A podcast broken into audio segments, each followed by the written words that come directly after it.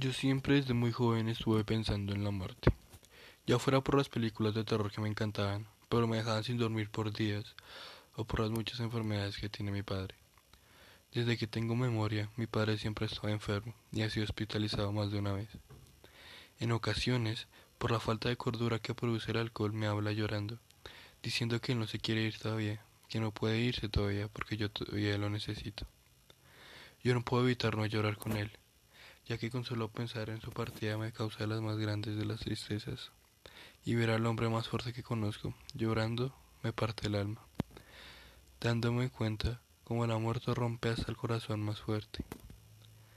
Ese día, ese mismo día me di cuenta que el obvio le tiene miedo a la muerte, pero que verdaderamente la tierra es dejarnos solos a mi madre y a mí. Con lágrimas en los ojos me decía que, la, que cuidara de ella, y le ayudara en todo lo que necesitara, porque yo sería el hombre de la casa y no podía desampararla.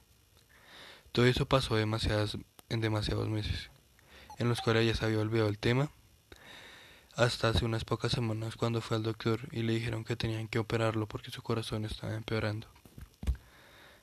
Él llamó a mi madre diciéndole que lo operarían un 28 de octubre del 2020. Llegando ese mismo día que fue a ver al doctor por la noche, diciendo en su tono burrón de siempre tengo nervios.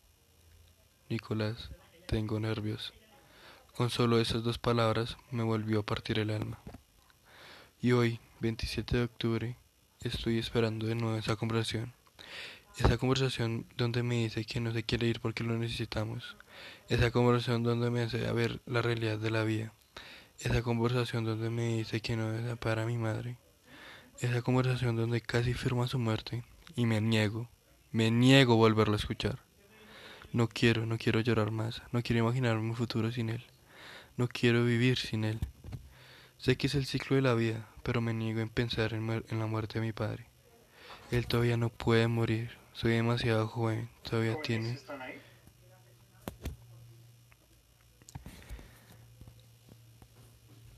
Todavía tiene que verme saliendo de bachillerato, graduándome en la universidad, siendo exitoso, yo todavía no he tenido la satisfacción de hijo de ayudar a sus padres. El de saber que todo lo que hicieron por mí se los agradezco ayudándolos y haciéndolos felices. No se puede morir todavía.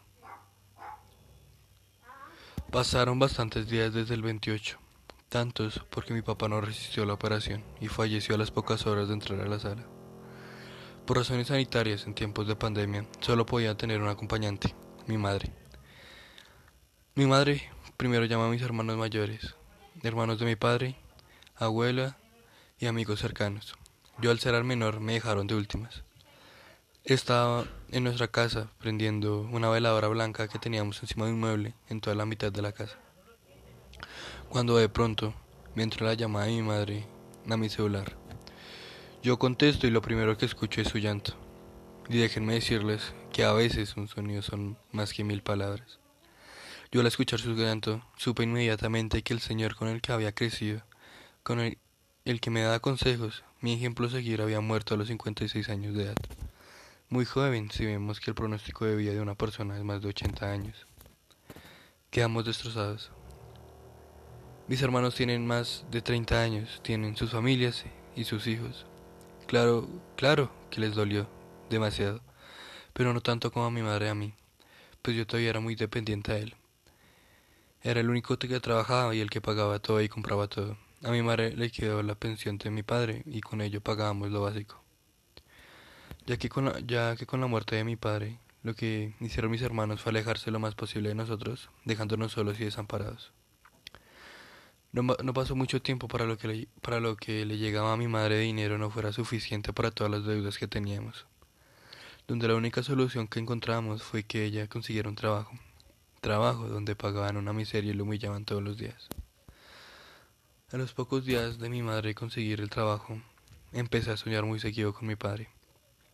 Su ropa cambiaba, se cambiaba de lugar y en la mitad de la noche sonaba la canción de Viejo, mi querido viejo, a tal punto de que nos llegaba a causar mucho miedo, porque aunque eran sueños y manifestaciones muy pequeñas, era como si él nos estuviera hablando de una manera muy consciente.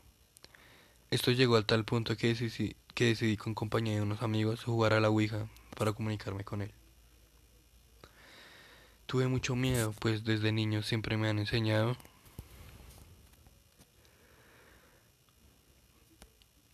Tuve mucho miedo, pues desde niño siempre me han enseñado que con esas cosas no se juega, que, que son cosas que no entendemos y muy peligrosas, además de todas las historias familiares, cuentos, películas, todo tipo de cosas las cuales me generaban aún más pavor.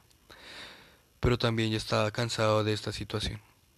En medio de la sesión tuvimos mucho miedo, además que lo hicimos en el cuarto de él cuando de repente se comienza a mover la ficha del tablero y nos empieza a decir no los quiero ver así. Y a continuación dándonos la clave de todas las tarjetas de crédito, cuentas de ahorro dinero que tenía guardado. Al terminar la sesión yo salí corriendo al trabajo de mi mamá. Al llegar le dije lo que había pasado y le di todas las claves de las cuentas. Donde había dinero suficiente para pagar más de una deuda, pero todavía nos quedaban muchas. Pero en la siguiente sesión solo me dio un número, el cual era perfecto para un chance. Un chance es como un tipo de rifa donde si adivinas el número ganas dinero. Esto ya nos está dando mucho miedo, pues ganamos el chance y con ese dinero nos alcanzó para pagar el resto de deudas. Yo estuve comunicándome con él durante los siguientes tres años. Al cumplir los 18 me dejó de contestar. Entonces, como él quería, yo estudié y me convertí en un profesional. En el día de la graduación intenté comunicarme con él, el cual solo conseguí un estoy orgulloso de ti y nada más. En las siguientes semanas intenté comunicarme de nuevo con él, pero me di cuenta que ya no era él. Empecé a sentirme mal, a amanecer con moretones y cansado. Pero lo peor de todo es que me empezaron a asustar en la casa. Veía sombras y cada día era peor. Llegó al punto de que afectó mi salud. Intenté quemar y deshacerme de la tabla, pero de alguna manera no se quemaba y al botarla siempre volvía a encontrarla encima de mi cama. Empecé a rezar todos los días, pero siempre que lo hacía pasaban cosas horribles en mi casa. Hasta que ya no aguanté más y empecé a contactar a muchas personas que son especialistas en estos temas. Ellos me dijeron que hace mucho tiempo ya no estaba hablando con mi padre, sino con una entidad maligna la cual estaba literalmente alimentándose de mí. Me hicieron una limpia, bendijeron mi casa y todo pasó. Al cabo de unos días dejé de percibir todo lo maligno. Pasaron algunos años y mi madre falleció. Tuve la tentación de comunicarme con ella, pues también como lo hice con mi padre. Pero con solo pensarlo, de repente en el televisor empezó a sonar viejo, mi querido viejo, lo que me quería decir que mi papá estaba con mi mamá, él le estaba cuidando en donde sea que estuvieran, y sentí de alguna manera paz. Pasaron los años y tuve una familia, hijos, esposa y hasta un trabajo estable. Pero también lamentablemente heredé la mayoría de las enfermedades de mi padre. Tenían que operarme y tuve esa plática que tanto con mis hijos. Me operaron un 28 de noviembre y desde ese momento no recuerdo nada más.